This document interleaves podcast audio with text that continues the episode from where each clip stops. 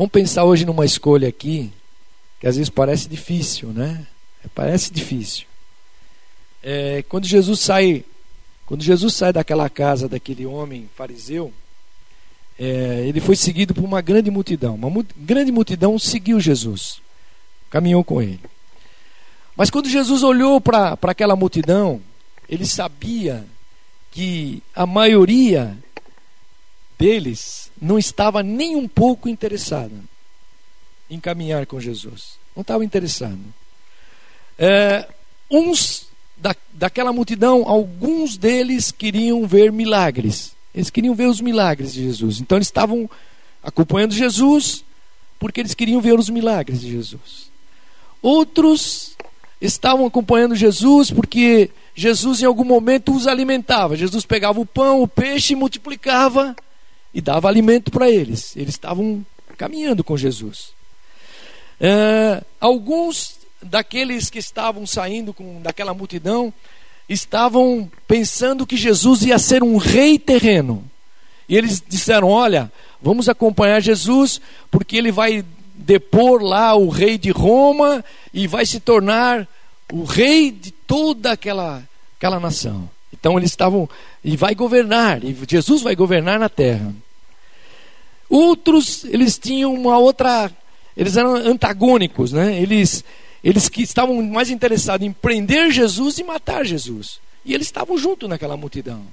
E Jesus sai com aquela multidão.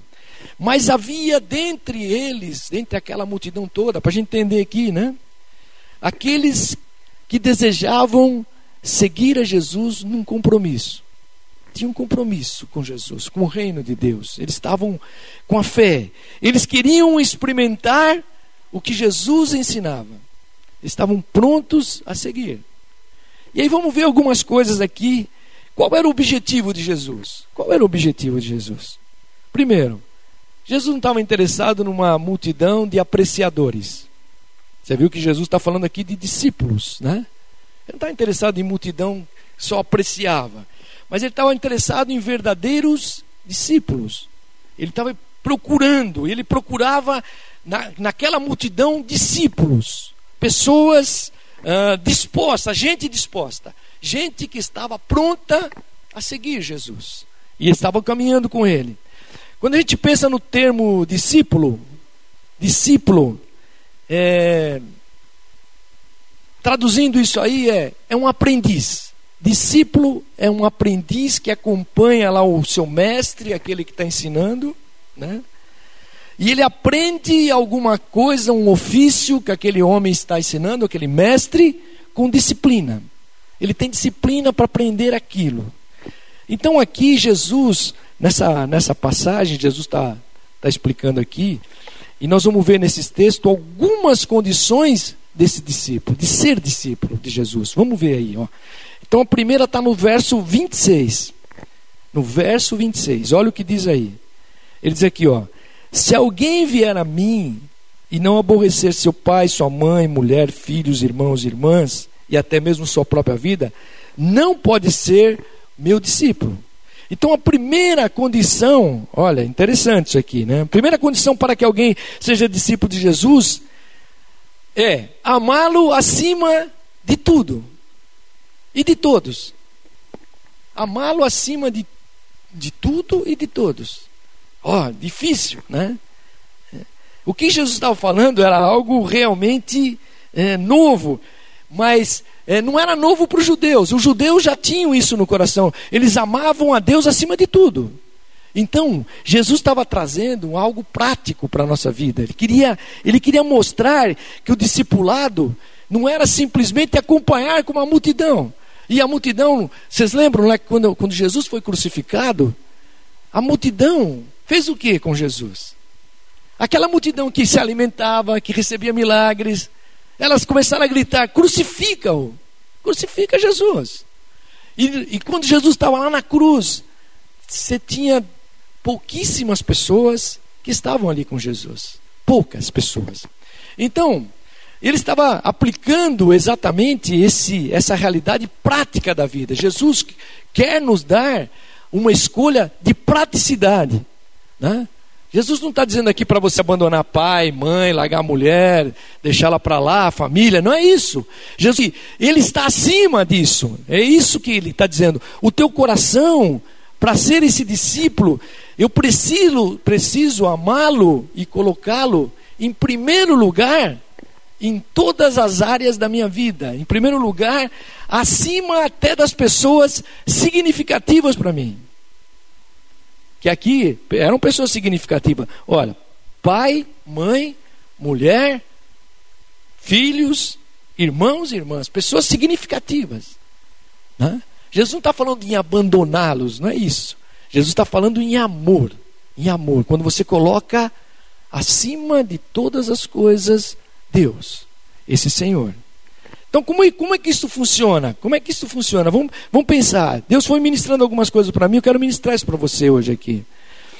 Toda vez que a vontade de Deus para a minha vida ou para a tua vida entrar em rota de colisão, por exemplo, com a vontade do Senhor, eu tenho uma vontade, mas toda vez que essa vontade entrar em rota de colisão com a vontade de Deus na minha vida, o que, que vai acontecer?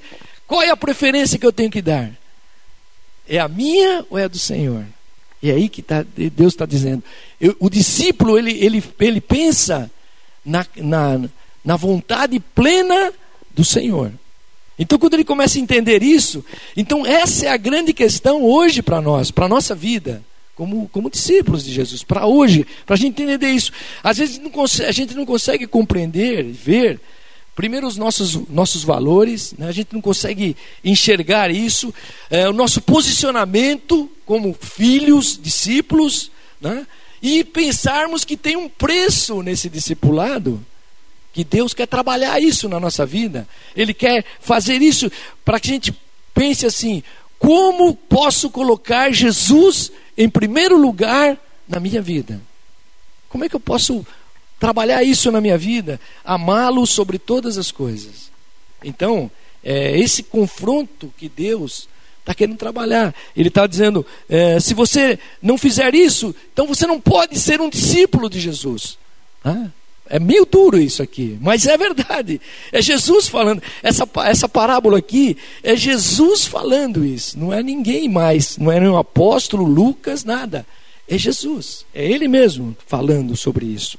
Então, então Jesus nos convida, esse é o primeiro ponto. Jesus nos convida para nós sermos discípulo.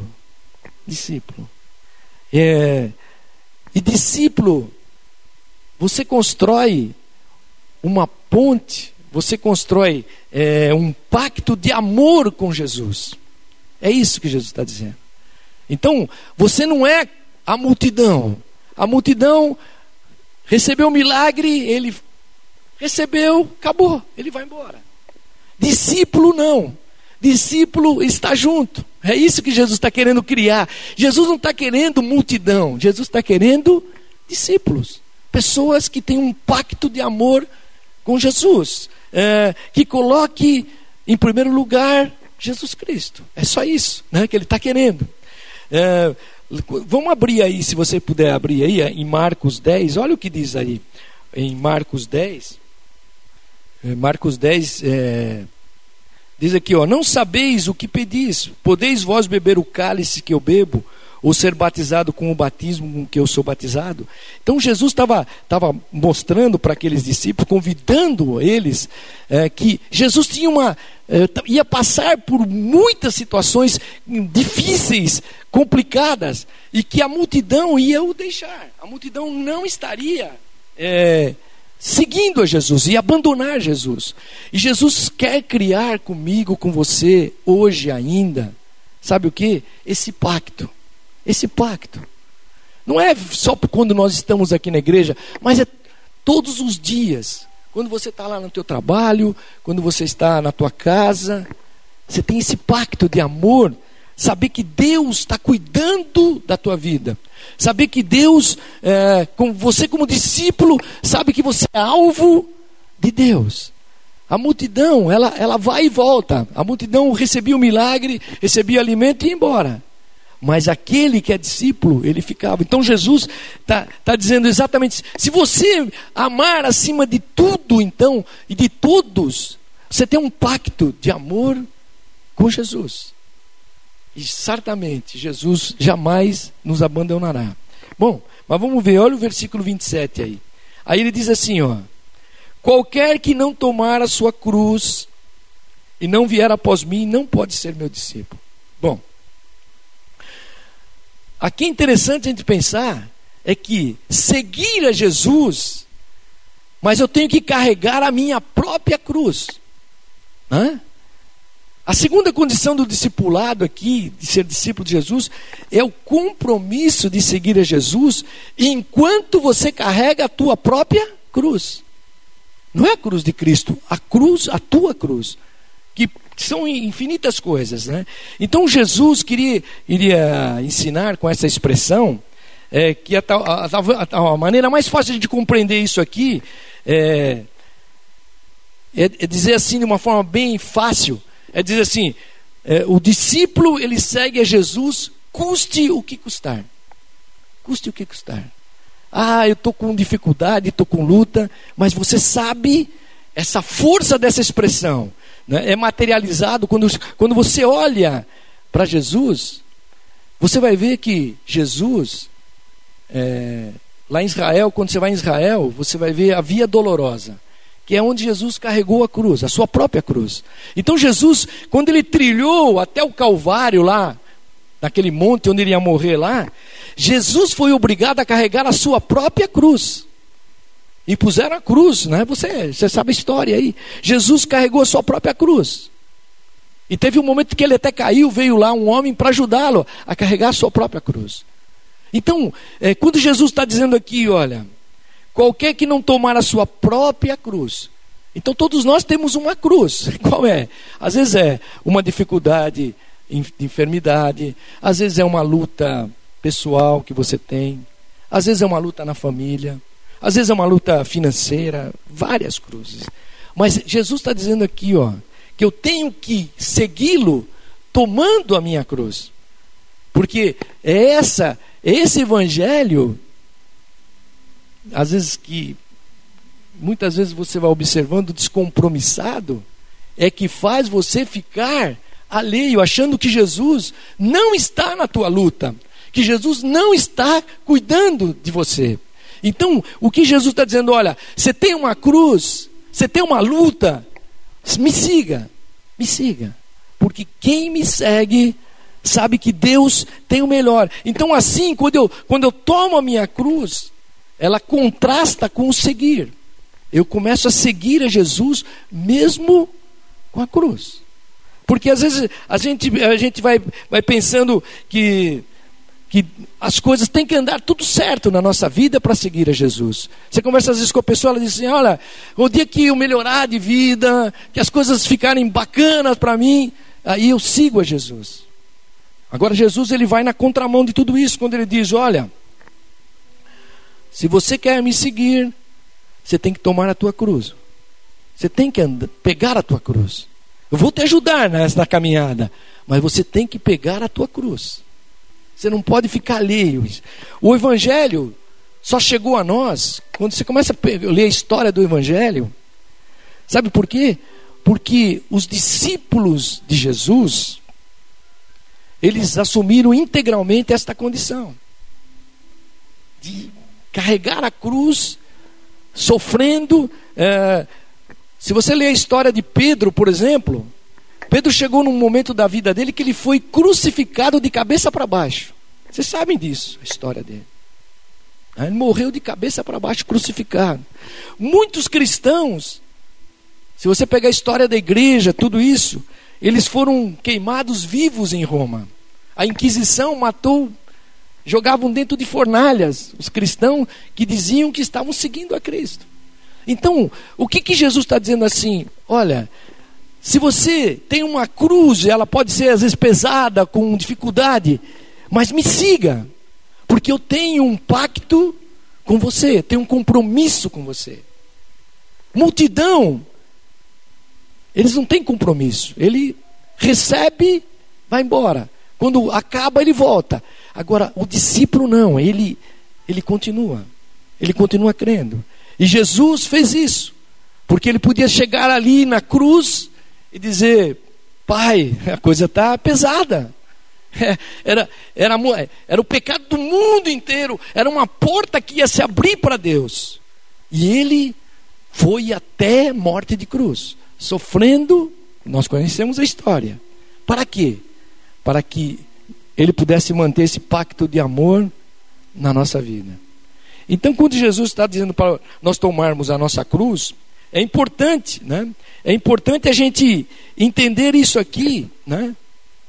Talvez aquele, quando a gente começa a pensar na história daqueles que fizeram tantas coisas, então esses caras são loucos, né? São loucos, são. Mas aqueles discípulos, eles viram muitos milagres e eles continuaram a seguir Jesus.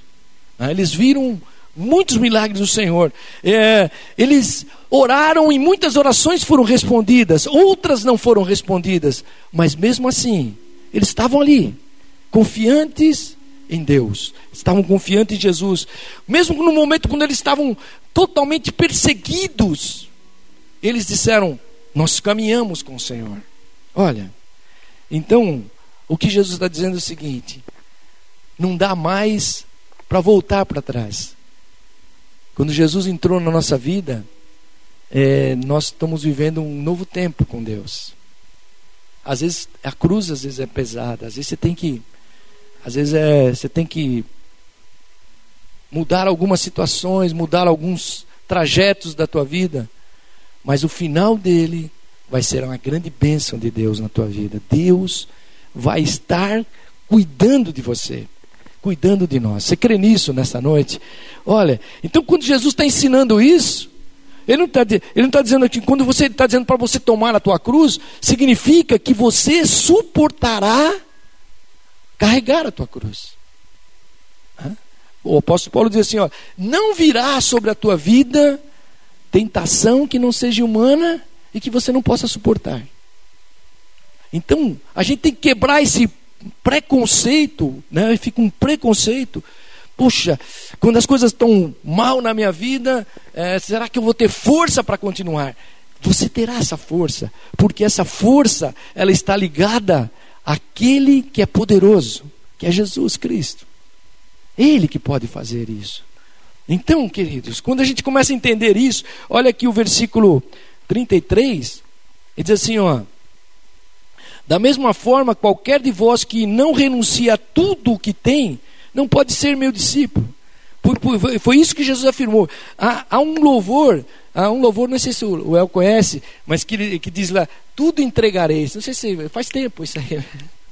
Mas é, essa é uma realidade. Tudo entregarei. Este é o sentido de carregar a cruz. É quando você entrega, você faz essa, essa troca com Deus, entendeu? Você, você entrega a Deus todo aquela, aquele fardo e entrega ao Senhor nessa caminhada.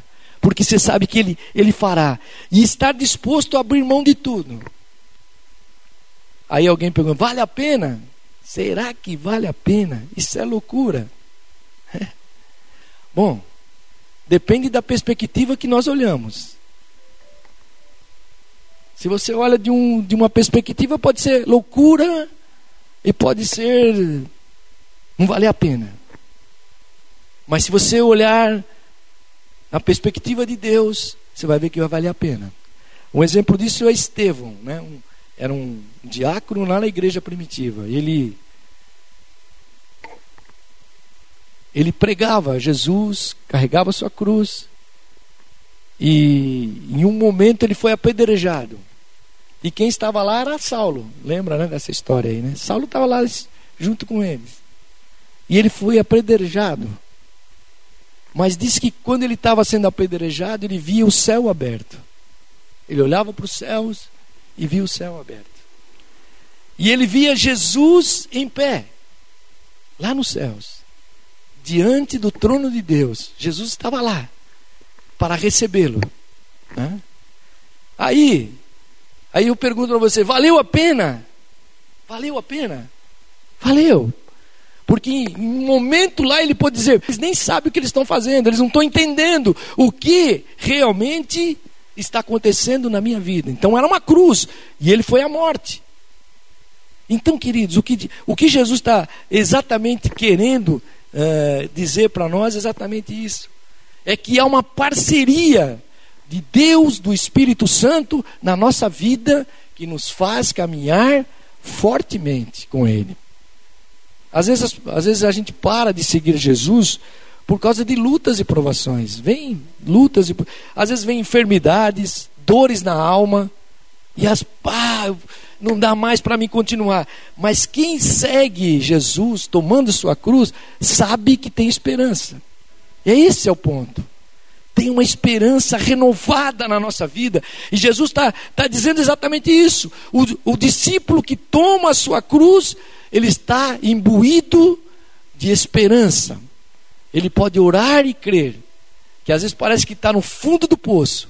E quando você ora, Deus renova a tua vida. Deus transforma a tua vida. Pense nisso. Pense nisso agora. A tua cruz às vezes é pesada. Não desanime na tua caminhada. Creia.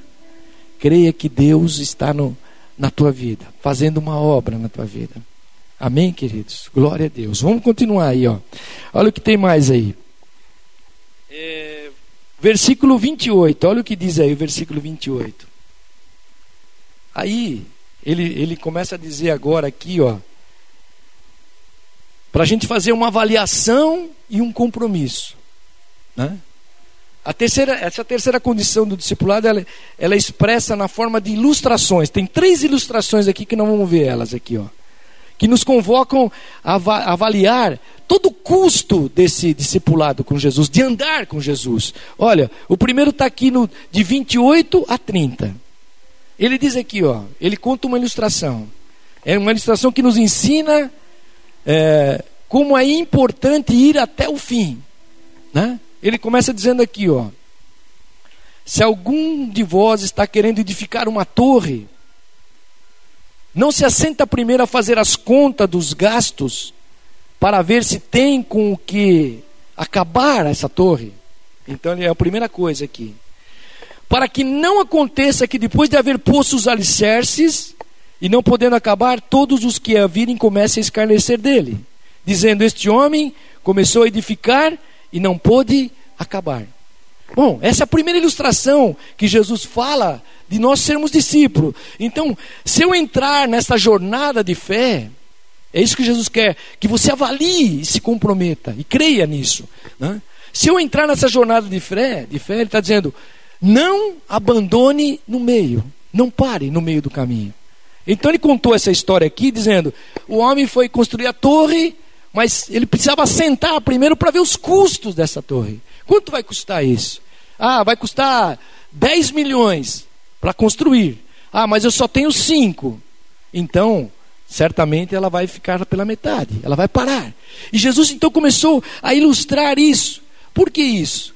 Porque o objetivo do Senhor, ele nos compara como pedras vivas como pedras vivas. É interessante se a gente pensar isso, viu? Nós somos pedras vivas no edifício de Deus. Eu, você, não é o cargo, pastor, não. Todos nós somos pedras vivas na construção desse edifício.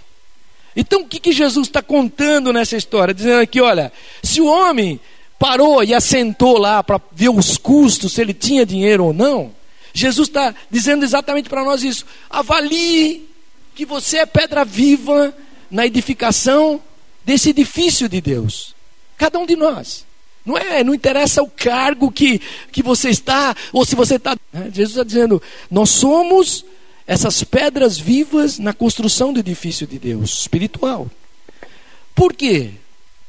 porque nós temos que suportar aqueles que são mais novos. Virão outros atrás de nós nessa construção. Então, se você parar no meio, se você parar no meio, não avaliar bem isso, o que, que vai acontecer? A gente para a obra. E alguém vai dizer: Onde está o teu Deus? Onde o que você foi até aqui, daqui você não seguiu para frente. Então Jesus está nos trazendo e nos ensinando o que é importante é ir até o fim. Não é começar, porque se você pegar o mercado, muita gente começa. Né? Quando você olha as estatísticas, de cada dez empresas, cinco ou seis param no primeiro ano. Você está entendendo isso? Por quê? Porque não avaliou, não parou, não pensou.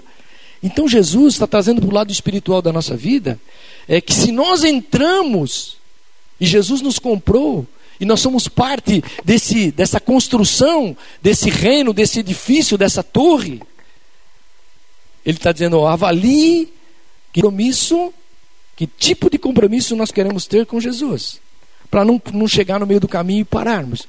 Se, você não conhece, conhece muita gente que para no meio do caminho, desligou, não, não andou mais. Deus tinha tantas coisas para ele fazer, tantas coisas para ele realizar, ele não fez nada. Bom, mas vamos continuar aí. Olha o versículo 31, a segunda ilustração. Olha o que Jesus diz. O qual é o rei que indo para qualquer outro, para combater outro rei, não se assenta primeiro para calcular se com 10 mil pode sair o encontro do que vem contra ele com 20 mil. De outra maneira, estando o outro mais ainda longe, manda embaixadores e, e pede condições de paz. Segunda ilustração nos ensina que o discipulado cristão é tudo ou nada. É tudo ou nada, querido. Olha. Então essa ilustração nos coloca diante de uma guerra. Aqui o rei sai uma guerra. Ele sai numa guerra. A guerra tem um inimigo combatendo com Jesus está mostrando aqui que ele saiu combater. Não é possível, não é possível sair para a batalha mais ou menos. Se o rei lá tem 20 mil e você tem 10, você está perdido. Só a diferença já te liquida. Vocês estão entendendo isso espiritualmente? É, Deus está querendo dizer: olha, Avalie isso. Entenda, entenda que quando você entrar na guerra, você não entrará para perder a guerra. Você entrará para ser vitorioso na guerra. Você entendeu isso? Às vezes você fala: "Ah, mas agora eu vim para a igreja, parece que as coisas não estão andando como deveria estar". Não, querido, elas vão dar certo, elas vão encaixar certo na tua vida, elas vão fazer algo novo na tua vida. Porque não é possível você lutar um pouquinho e depois baixar a guarda. Não é possível. No reino, no reino espiritual, não é possível isso. Ah, eu vou agora dar uma descansada na coisa. Se nós entramos, fazemos para ganhar. Jesus entrou na tua vida para restaurar você completamente. Eu, a minha vida completamente. Deus te tira daqui e te coloca numa outra posição completamente diferente. Não é mais, não é uma coisa de mais ou menos, é certeza. Então Jesus está dizendo aqui: olha, se você saiu na guerra, você está, esteja certo, avalie bem isso, que você sairá vencedor dela. Amém, querido? Na tua família. Nós não podemos mais é, pensar é, que eu sirvo a Deus e a minha família ainda não foi alcançada. Eu não posso mais pensar nisso. Eu tenho que crer, orar, buscar e saber que Deus vai agir na vida deles, porque eu estou saindo para essa guerra. Eu não posso eh, acreditar que as coisas, depois que eu vim para Deus, as coisas começam a dar errado. Eu tenho que mudar isso, saber que eu venho para Deus e as coisas vão dar certo na minha vida. Vai mudar toda a minha vida, toda a minha história. E era isso. Então Jesus está dizendo aqui: olha, então o rei, quando ele, quando ele percebe que ele tem menos soldado do que o outro, ele já vai mandar alguém lá dizer para ele: olha, vamos fazer um acordo aí, porque eu vou perder a batalha. E no reino espiritual não tem acordo com o inimigo. Nós não temos acordo com o inimigo. Nós temos uma palavra de vida. Nós temos uma palavra de vitória. E Deus quer fazer isso na tua vida. Você tem que ter essa certeza que quando você orar, quando você colocar a tua vida nesse reino, nesse discipulado aqui que, que Jesus está nos ensinando, carregando a sua cruz, você será vencedor em todas as áreas. Às vezes não é como nós pensamos, mas Deus te faz vencedor em todas as coisas. Você crê nisso nesta noite? Amém, querido? Olha, vamos lá. Às vezes nós imaginamos é, que é possível viver a vida cristã é, como a gente assistir um filme, né? Ah, vou assistir um filme ali, tranquilo, né?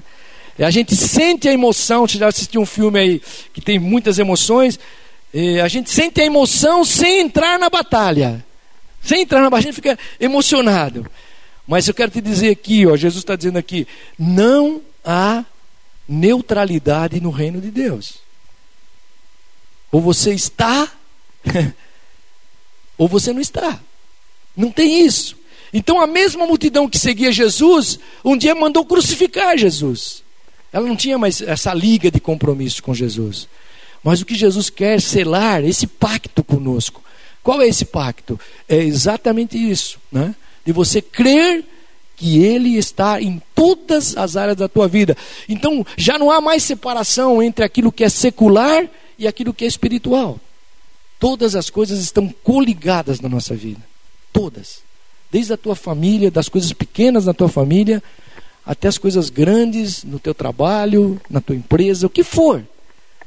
Você está completamente envolvido com Deus e Deus está completamente envolvido com você. Você crê nisso nessa noite? Olha, então vamos para terminar aqui, ó, a última, olha, a última ilustração. Está aqui no versículo 34 e 35. Aí ele diz assim, ó: Bom é o sal mas se tornar-se insípido, como restaurará o sabor? Nem presta para a terra, nem para o monturo, e é lançado fora. E ele diz aqui: quem tem ouvidos para ouvir, ouça. Olha, a figura do sal, ela, ela é tremenda, né? Quando você começa a pensar nisso, primeiro, ela nos reporta a pensar aqui, ó, sobre sede, sobre sede. Se formos, se nós formos o sal da terra, como a Bíblia diz que nós somos o sal da terra. Então nós pro, pro, vamos provocar na vida da, das pessoas sede de Deus. Então, Jesus está dizendo aqui exatamente isso. Ó. O sal é bom, porque ele traz sede. Então Jesus ele aprofunda isso quando ele diz: Você e eu somos o sal da terra. Como discípulos, nós somos o sal. Então nós provocamos sede na vida das pessoas. Depois, que mais? O sal também ele tem uma propriedade de purificação. É, no, lá no Antigo Testamento, ele era muito usado para curar feridas das pessoas. Era um antisséptico, né? Curava as feridas. E Jesus, ele aprofunda isso no nível espiritual quando ele diz: se nós formos o sal da terra, nós estaremos levando o que? A cura, a ferida das almas das pessoas. Então, você viu como é, como é importante esse ser discípulo de Jesus? Você não precisa é, ter um cargo na igreja. Você precisa que aqueles que passam pelo teu caminho, pela tua vida, diariamente, você possa manifestar na vida deles a cura através de Jesus Cristo. Então, esse sal, Jesus está comparando aqui esse sal, nessa ilustração, é, ele está dizendo: quando você é sal, você passa a ser útil no reino. Útil. Você passa a ser útil no reino de Deus. Senão, você passa a ser inútil. Né? Porque se o sal, se o sal perder o sabor, o que, que vai acontecer? Não presta para nada, é jogado fora. Então o sal tem essa propriedade né, de dar sede. Quando as pessoas olharem você como sal, discípulo de Jesus, sal da terra, elas vão ter sede de Deus. Por quê, querido? Sabe por quê? Porque Deus não vai aparecer aqui e materializar em pessoa. Ele pode até fazer, mas ele não vai fazer. Ele vai usar a nossa vida. Então, quando as pessoas olharem para nós como sal da terra, elas vão enxergar esse Jesus. Elas vão enxergar exatamente esse Jesus na vida delas. Então vão ter sede. Então, elas vão ser curadas, porque não é você que cura, mas é a, é a palavra que produz, através da tua vida, a cura para elas. Então nós passamos a ter um papel importantíssimo dentro, como discípulos de Jesus. É isso que é interessante. E, e se você pensar na outra propriedade do, do sal também, ele, ele, ele sempre confere, quando você põe salga alguma coisa, ela, ela traz durabilidade para o alimento. Né? Quando você põe sal. Então, se nós formos o sal da terra, querido, nós vamos abençoar o mundo. Olha, é muito grande isso. Você vai abençoar a tua família. Às vezes, eu conheci um moço que só ele entregou a vida para Jesus. Ele era um drogado, um cara que não tinha nenhuma, nenhuma saída mais, a família tinha rejeitado ele. E ele foi alcançado por Jesus, e a partir dele, ele alcançou toda a família dele.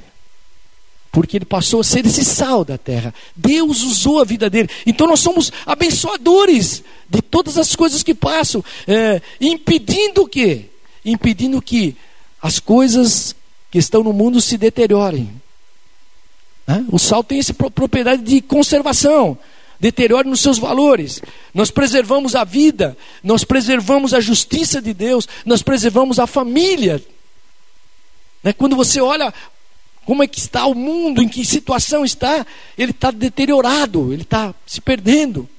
Mas quando você passa a ser o sal da terra, então você passa a preservar, abençoar, você passa a viver uma vida plena como discípulo de Jesus. E se, se seremos esse tipo de sal, é, o poder da palavra de Deus estará em nós. Deus vai usar a tua vida. Pode estar certo. Deus vai usar a tua vida. Às vezes você nem imagina, Deus vai usar. Então Jesus lança esse tremendo contraste essa figura do sal, ao falar da sua completa inutilidade, quando ele perde o seu sabor. Quando ele perde o sabor, querido. Né? E faz, faz parte da natureza do sal, essa é, é uma propriedade, que ele só pode ser utilizado para aquela finalidade, que é própria do sal, só, para conservar, para purificar. Né? Então, é, caso contrário, ele não serve mais para nada. Para que, que serve o sal? Para nada. Quando, se ele não, não for usado para essas propriedades de purificação, de conservação, esquece. Você pode jogar o sal fora que não presta para nada. Então, querido, o que Jesus está deixando claro é que nós somos uma bênção. Quando você é um discípulo, sal, nós somos essa bênção porque nós cumprimos a missão de Deus, do reino de Deus na nossa vida. Né? para aquilo que nós fomos designados a fazer, para aquilo que nós somos chamados. Se nós não fizermos dessa forma, nós perdemos o significado da missão. Então aquilo vai passar na tua vida. Como passou na vida de Judas, e foi aí, vai, vai embora, acabou. Então Deus, nossa vida só tem sentido se a gente cumprir essa missão de Deus. Então eu quero orar aqui nesta noite. É, eu quero fazer essa escolha eu, pessoalmente, quero fazer essa escolha para a minha vida. Ser um discípulo de Jesus. Saber que o poder do sal só se efetiva mediante a palavra de Deus. Né? Né? Ele diz: Vocês sois, vós sois o sal da terra. Jesus dizendo isso. Né? O primeiro elemento é o sal. O segundo é a palavra que está sobre a tua vida.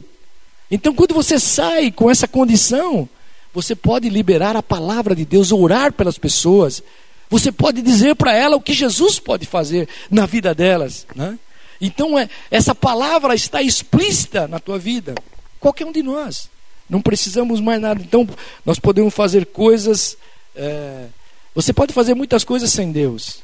Crescer, fazer, correr, estudar, pode fazer. Mas nós só podemos curar as pessoas, querido, é, com a presença da nossa vida. E ela vem manifestada pela palavra de Deus que está em nós. Só isso que pode acontecer. Você pode dizer tudo para ela, todas as filosofias bonitas para a vida daquela pessoa, mas ela não sai do lugar que ela está. Mas quando você coloca essa presença de sal ali, genuína na vida dela, ela vai olhar para a minha vida, olhar para a tua vida e vai ver que há uma saída de Deus em todas as coisas. Deus quer fazer isso conosco. Então hoje eu queria orar com você aqui, né? Que a gente pudesse, tá terminando agora.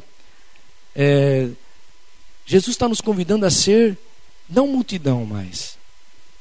Jesus está convidando eu, você, a sermos discípulos de Deus, de Jesus Cristo. Sermos discípulos. Discípulos que o amem acima de tudo e de todos. Você pode colocar isso. Discípulos que estão prontos a carregar a sua própria cruz, com dificuldade, com lutas, com bênçãos. Né? A gente sempre sempre troca as coisas, né? Nós queremos que as bênçãos estejam, mas quando vem uma luta, você fala: será que Deus é, não, não, ouviu? Será que Deus não viu isso? Será que não tem uma, uma outra saída? Como nós somos bastante limitados e enxergamos muito próximo, a gente não consegue enxergar a dimensão que Deus enxerga. Então a gente, é, Deus quer que você continue seguindo, carregando a sua cruz. Sabe por quê? Porque no final dela, Deus vai dar todos o tipo de saída para a nossa vida, vitórias para nossas vidas, e nós vamos viver um novo tempo, avaliando e nos comprometendo também com o reino de Deus. Deus quer isso, como pedra viva do templo de Deus, como um soldado que entra na batalha ali contra o inimigo, que não para no meio do caminho, e como sal da terra mesmo, por onde Deus te levar a praticar e fazer. Para quê? Para que uma grande bênção de Deus alcance todos aqueles que passam na nossa vida diária, na nossa história da nossa vida. Então hoje, se você sente isso no teu coração, né? quando eu estava estudando essa palavra, eu senti isso no meu coração, Senhor, eu preciso, eu preciso refazer novamente o meu pacto de discípulo de Jesus. Eu preciso voltar novamente a caminhar nessa dimensão, porque é, os, Jesus pegava os discípulos, aqueles doze discípulos, ele reunia a multidão, dava lá, fazia milagres, dava alimento, tudo. Aquela multidão depois ia embora para casa, cada um para o seu lado. Aí Jesus pegava os discípulos, os doze, e os trazia bem perto dele. E os ensinava coisas muito mais profundas do que ele ensinava a multidão. Então é isso. Jesus quer essa intimidade conosco, né? Jesus quer fazer isso na nossa vida. Jesus quer. É, eu lembro que eu, eu cresci na igreja, mas é, fazia um oba-oba mesmo, né? E, mas até o dia que eu tive esse encontro com Jesus. Sabe, o dia que eu parei mesmo. E eu lembro até hoje. Eu estava sentado lá no fundo da igreja que eu já queria terminar rápido para sair rápido, ir embora. E eu lembro que, que naquela noite eu me ajoelhei ali, numa cadeira dessas. Novinho ainda. Falei, bom, naquela noite, aquilo marcou a minha vida. Que eu falei, Senhor, eu quero, eu quero te servir eu quero te servir sempre. E a partir de lá, teve, houve uma grande mudança na minha vida. Eu pude carregar minha cruz, muitas lutas e dificuldades, mas cada vez que eu chegava num, numa sem, sem, sem saída para mim, Deus tinha uma saída prontíssima. E até hoje, querido, é assim. Até hoje é assim. E é isso, é esse pacto que Deus quer fazer conosco, fazer com a tua vida, te levar muito mais longe do que nós chegamos até aqui. Amém, querido? Vamos ficar em pé aí, orarmos aí um pelos outros. Aleluia. Depois o El canta e nós vamos embora depois. Mas você podia orar com alguém aí que você ama muito. Que você ama demais. Ore com, com essa pessoa. Aleluia. Oh, aleluia. Aleluia. Aleluia.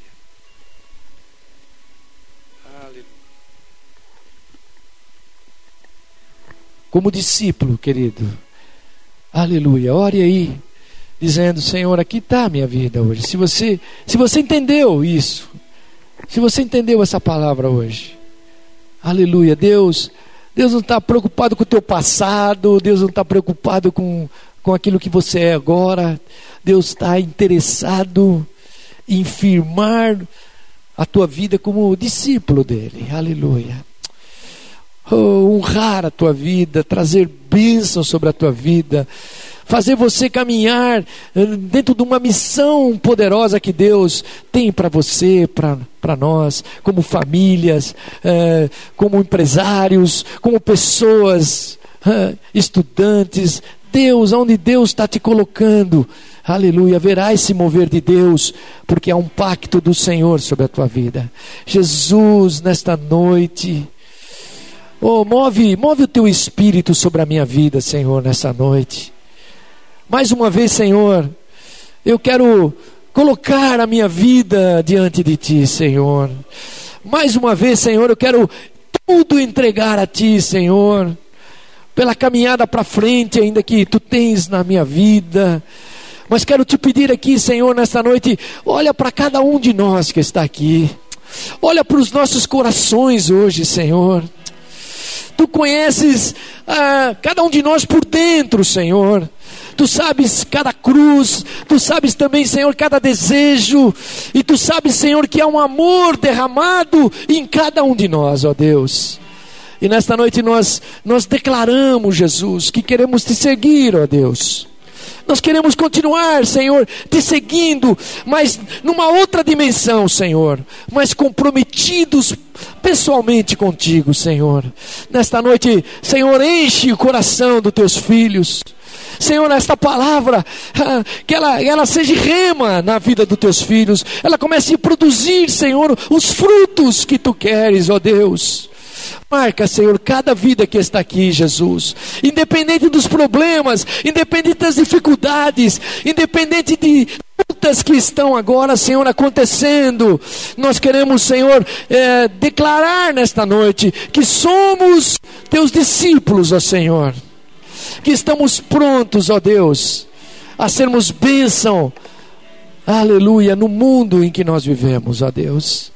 Senhor, olha para o nosso coração hoje nos perdoa, limpa, Senhor, todos os obstáculos, ó Senhor, que porventura ficam, Senhor, sobre a nossa vida, tentando nos bloquear, ó Deus, tentando nos tirar desse centro que é a tua verdade, mas nesta noite nós declaramos que escolhemos, Senhor, por livre e espontânea vontade, Jesus. Nós escolhemos ser discípulos, ó Senhor.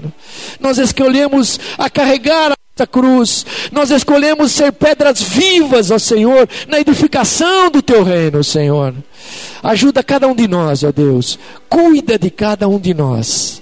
Senhor, nós oramos agora, Jesus. Ora aí pelo teu irmão, abençoa ele agora. Aleluia. Glória a Deus. Oriandará xerecandarabás. Aleluia. Oh, aleluia.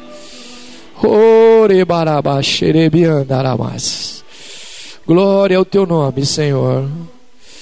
Aleluia.